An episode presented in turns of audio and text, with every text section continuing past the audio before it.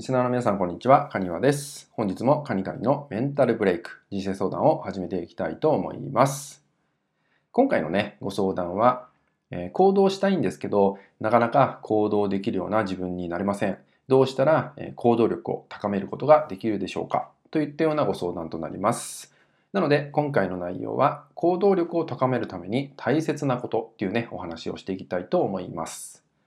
どうしても行動をするって時に、まあ、邪魔をされてしまうのが感情ってやつですよね。分かってはいるけど、なんか気分がね、あまり乗らないとかね、えー、体が思うように動いてくれない。本当にその時に感情がね、コントロールできないとかね、そういう悩みを抱えてしまう方もいると思うんですよね。まあ、そんな時に、まあ、感情をどうこうするって考えるのもなかなか難しかったりするんですよね。なので今回はその行動に至るまでの、ま順番っていうものがあるんでね、その話をしていきたいんですけど、えー、人間が行動ってものに移るための、まあ、順番っていうのがありましてそれが何かっていうとまずね行動の手前にあるのが感情になるんですよね。まあ、感情。まあ、そこによって、ま、行動するかしないかを決めるってことにもなってくると思うんですけど、さらにその一個手前には何があるかっていうと、環境っていうものがあります。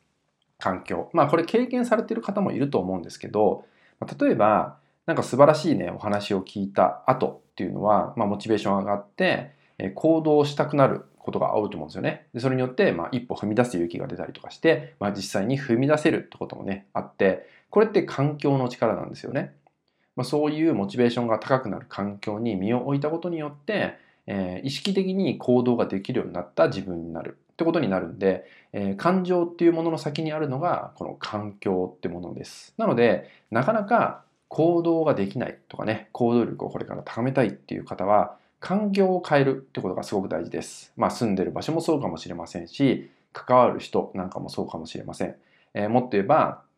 えー、読んでる本を変えるとか、まあいろんなことがあると思うんですよね。まずできることからでいいので、自分自身の、えー、今の環境ってものを変えていくってことですね。できれば一気に変えた方がいいです。大きく一気に変えてしまった方が、えあなたの感情そのものも変わってくるんで、なるべく一気に変えていくことの方がモチベーションは高くなりやすいです。ただね、なかなかすぐにできない部分もあったりすると思います。まあ、例えば住む場所なんかもそうかもしれないですけど、まあ、そんな時は何かね、今できることからでいいので、環境自体を変えていく。感情っていうのはその次に考えてみましょう。まずは環境を変える。そうすると感情も変わってくる。そして自然と行動できるあなた自身にもなっていくってことなんで、まあ、今回はね、行動力を高めるためには、まず環境を変化させましょうってお話をね、させていただきました。ぜひね、あなたができることから始めていっていただけたらと思います。